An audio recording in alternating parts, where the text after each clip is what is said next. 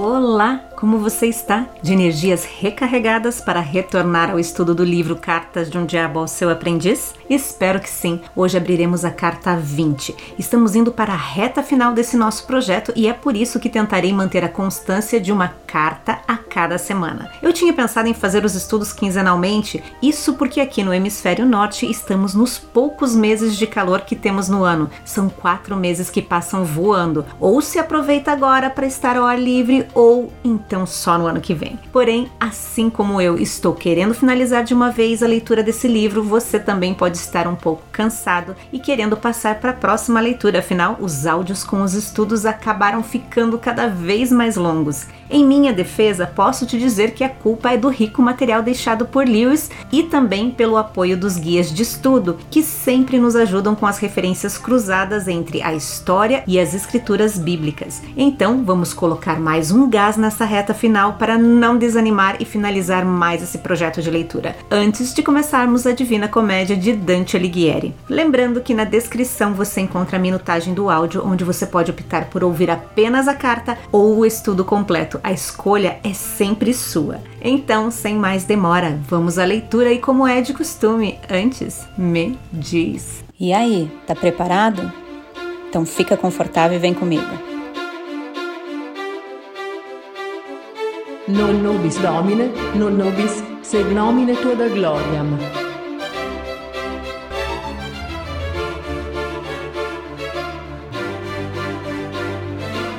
The Screwtape Letters by C.S. Lewis.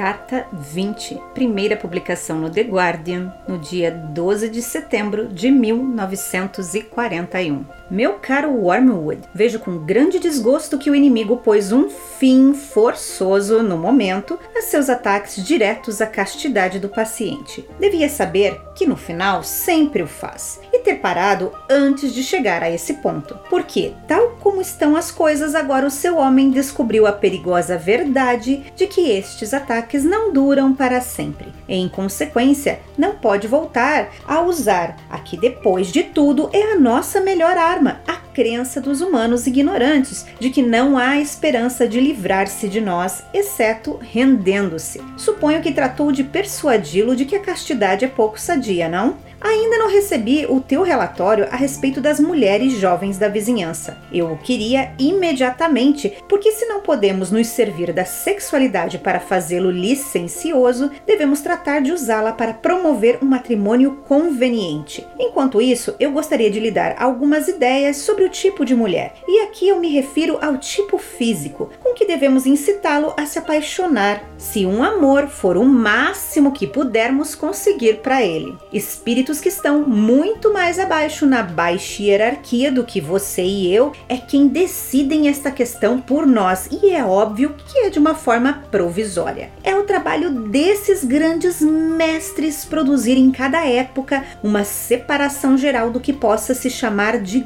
gosto sexual. Isso acontece trabalhando com o pequeno círculo de artistas populares, costureiras, atrizes e anunciadores que determinam o que será considerado da moda.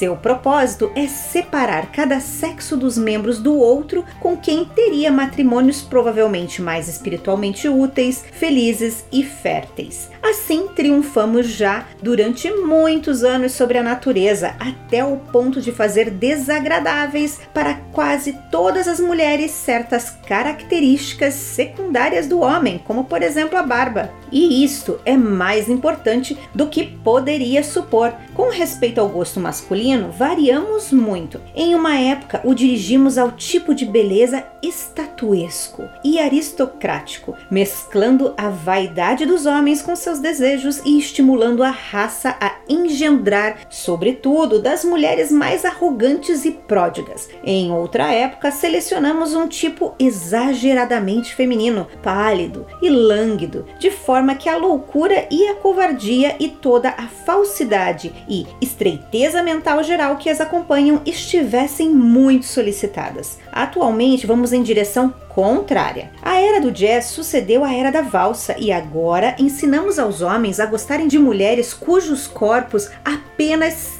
se podem distinguir dos dos moços. Como este é um tipo de beleza ainda mais passageiro que a maioria, assim acentuamos o crônico horror a envelhecer da mulher, com muitos excelentes resultados, e a fazemos menos desejosa e capaz de ter bebês. E isso não é tudo. Arrumamos isso para conseguir um grande incremento na licença que a sociedade permite a representação do nu aparente na arte e a sua exibição no cenário ou na praia. É uma falsificação, é claro. Os corpos da arte popular estão enganosamente desenhados. As mulheres reais em trajes de banho ou em malhas estão em realidade apertadas e arrumadas para que pareçam mais firmes e esbeltas do que a natureza permite a uma mulher desenvolvida. Mas, ao mesmo tempo, o mundo moderno a ensina a acreditar que é muito franco e sadio e que está voltando para a natureza. Em consequência, estamos orientando cada vez mais os desejos dos homens para algo que não existe, fazendo cada vez importante o papel do olho na sexualidade e, ao mesmo tempo, fazendo suas exigências cada vez mais impossíveis. É fácil prever o resultado. Essa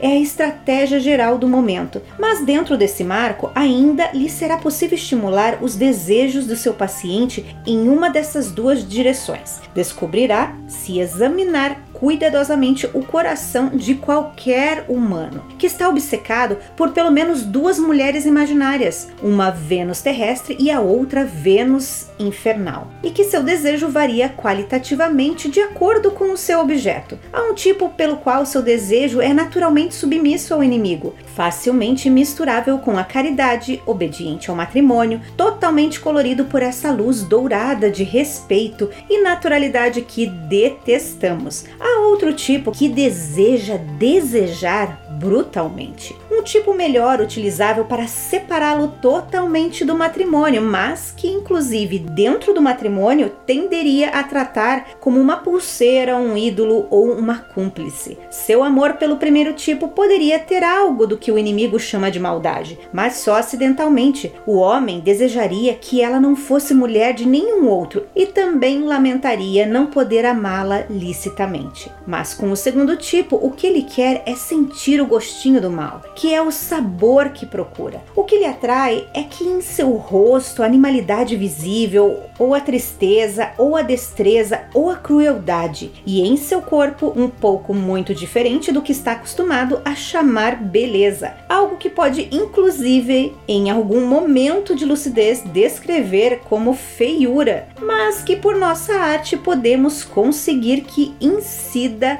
em sua obsessão particular. A verdadeira utilidade da Vênus infernal é sem dúvida como uma meretriz ou amante, mas se o seu homem for um cristão e se lhe ensinaram bem as tolices sobre o amor irresistível e que justifica tudo, frequentemente pode induzi-lo a que se case com esse tipo de mulher. Mas como é algo que vale a pena conseguir, invista nisso. Entretanto, terá fracassado com respeito à fornicação e aos vícios solitários, mas há outros e mais indiretos meios de servir-se da sexualidade de um homem para obter a sua perdição. E por certo, não só são eficazes, mas também deliciosos. A infelicidade que produzem é de um tipo muito duradouro e delicioso. Seu afetuoso tio Screwtape.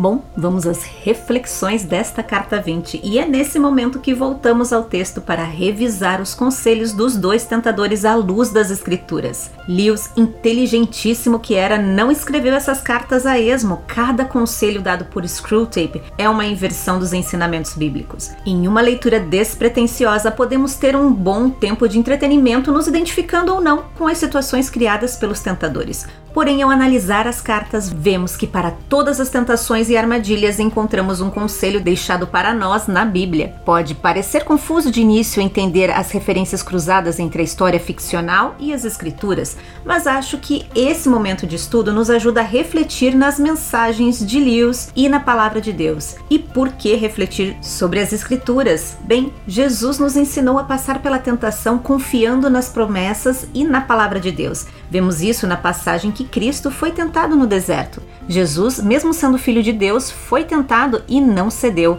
Através do seu exemplo, sabemos que a palavra de Deus é suficiente e é uma das maiores armas contra as tentações. Por isso, é importante conhecer as Escrituras e, fazendo esse estudo, temos a oportunidade de fortalecer a nossa fé relendo várias passagens da Bíblia. Fábio Pico, no site Jesus Diário, aborda esse assunto. Vou deixar o link do site na descrição e ele aponta três maneiras de como podemos utilizar essa arma, que é conhecer a palavra de Deus em nosso dia a dia.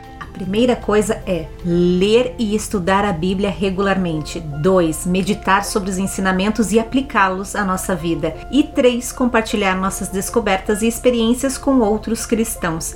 É exatamente isso que tento fazer na leitura de cada carta. Voltar com regularidade nos ensinamentos bíblicos, meditar sobre os assuntos ali abordados, bem como refletir sobre a aplicação em nosso dia a dia, além de também compartilhar essa minha experiência com você. Dito tudo isso, Vamos ao início da carta, onde encontramos Screwtape reconhecendo que o inimigo, no caso Deus, colocou um fim nas tentações de seu aprendiz e ainda alertou que Wormwood deveria saber a hora de parar para não tomar esse chega para lá.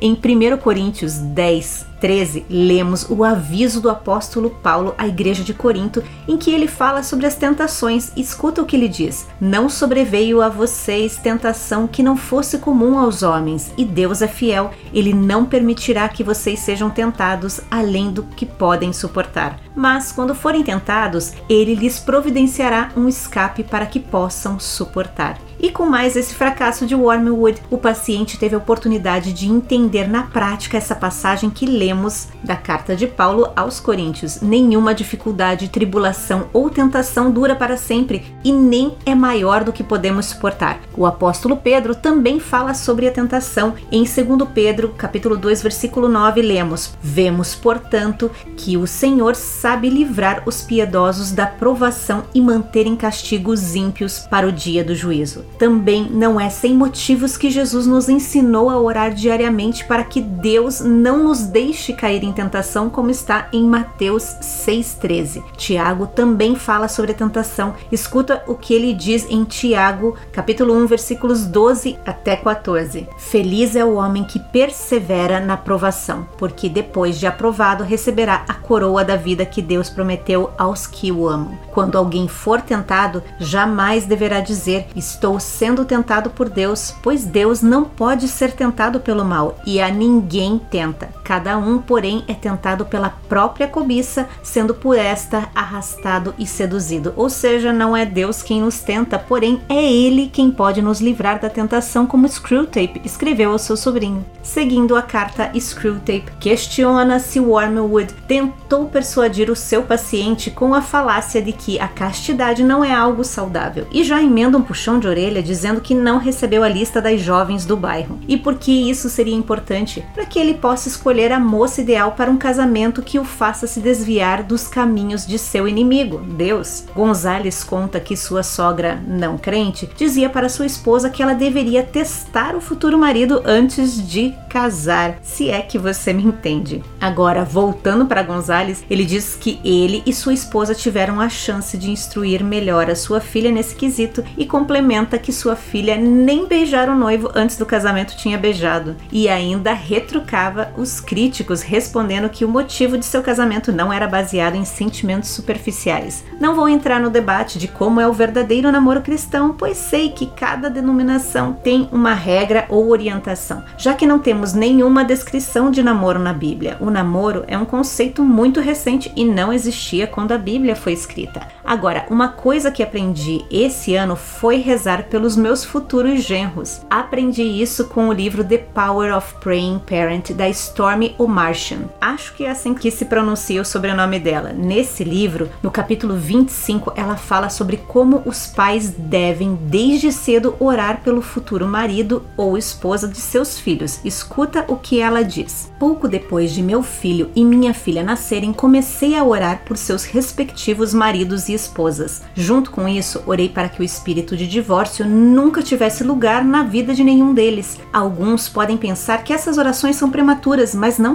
Depois da decisão de receber Jesus, esta é a decisão mais importante que os nossos filhos tomarão. Isso afetará o resto de suas vidas, sem falar na vida de outros membros da família. A decisão errada pode trazer miséria e dor para toda a família. E como só Deus sabe quem será o melhor parceiro ou parceira de casamento para cada um, ele deve ser consultado primeiro e ele, Deus, deve dar a resposta final. Quando penso nas pessoas que conheço que tiveram casamentos miseráveis, cônjuges abusivos, infidelidade conjugal, casamentos múltiplos, casaram-se tarde demais para ter filhos ou que são infelizes solteiros, uma coisa se destaca em minha mente. Nenhum deles tiveram pais que intercederam em seu nome por seu cônjuge e seu relacionamento conjugal. Por outro lado, conheço casais que combinam perfeitamente no vínculo matrimonial e que não sofreram nenhum dos problemas mencionados acima. Não surpreendentemente, todos esses indivíduos tiveram pais que oraram por eles a esse respeito, ou os próprios indivíduos oraram e esperaram até terem certeza de que encontraram um companheiro que Deus havia escolhido para eles. Além disso, esses indivíduos não pulavam de um namoro para o outro ou ignoravam as regras de Deus para a pureza sexual. Eles se mantiveram puros para o companheiro ou companheira que Deus tinha para eles e foram grandemente recompensados. Como resultado de todas essas observações e de minha própria experiência, agora acredito que os casamentos podem ser feitos literalmente no céu quando oramos ao melhor casamenteiro, Deus. Hoje, nosso filho é casado com uma jovem maravilhosa e piedosa a quem amamos como uma filha, e nossa filha é casada com um jovem maravilhoso e piedoso a quem amamos como um filho. Sabemos que esses dois acréscimos bem-vindos à nossa família são respostas às orações que fizemos por nossos filhos desde o momento em que nasceram. Agora oramos pelos anos que virão. Bons casamentos não resultam em casamentos perfeitos, só Deus pode fazer isso. A Bíblia diz: muitos são os planos do coração do homem, mas o que prevalece é o propósito do Senhor. Provérbios 19, 21. Não são os amigos, revistas e consultores de noivas que colocam os noivos no caminho certo. Consultar a Deus e seguir sua liderança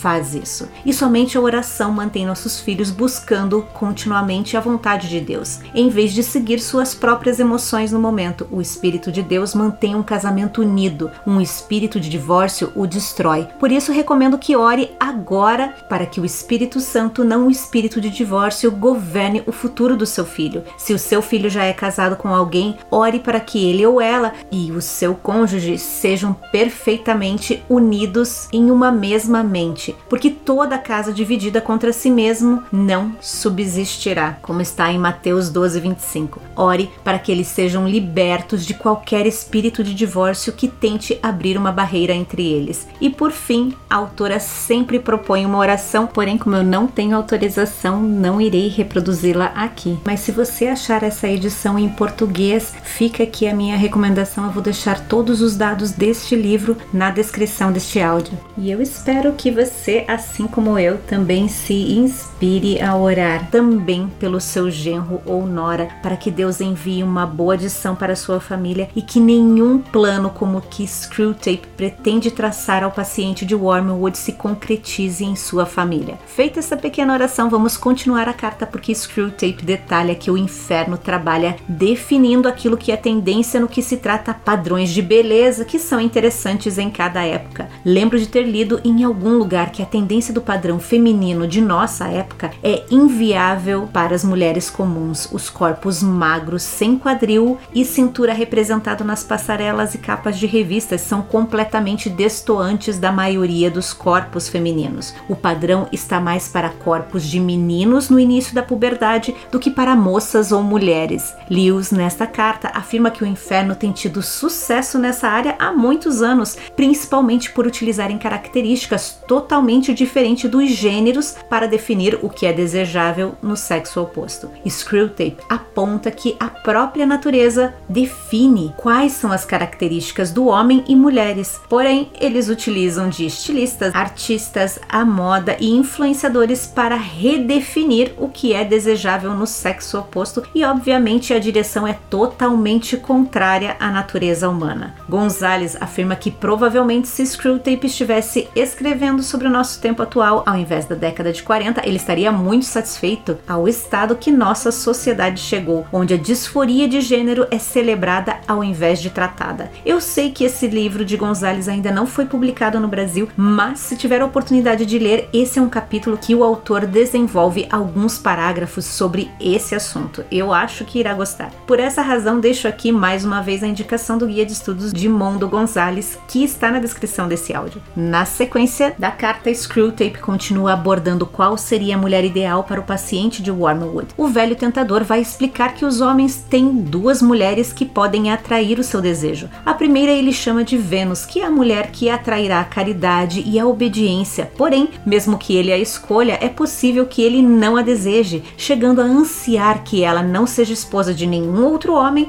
e ao mesmo tempo lamentar por não amá-la, já que seu interesse está voltado para a mulher do segundo tipo. Essa Screwtape diz que devem ser utilizadas como amantes ou meretriz. Porém, se acabarem se casando com elas, sempre é possível levar esse casamento à ruína, pois é baseado apenas nos prazeres. Gonzales separou alguns versículos da Bíblia que trazem luz a esse assunto. Vou ler o que diz Provérbios 31:30 que fala sobre a esposa exemplar. E diz assim: A beleza é enganosa e a formosura é passageira, mas a mulher que teme ao Senhor será elogiada. Se você nunca leu esse provérbio completo ou quer recordar, fica aqui a minha recomendação da leitura completa de Provérbios 31. Já na carta do apóstolo Paulo para Tito, também temos uma recomendação para as mulheres que diz assim: semelhante, ensine as mulheres mais velhas a serem reverentes na sua maneira de viver, a não serem caluniadoras nem escravizadas a muito vinho, mas a serem capazes de ensinar o que é bom.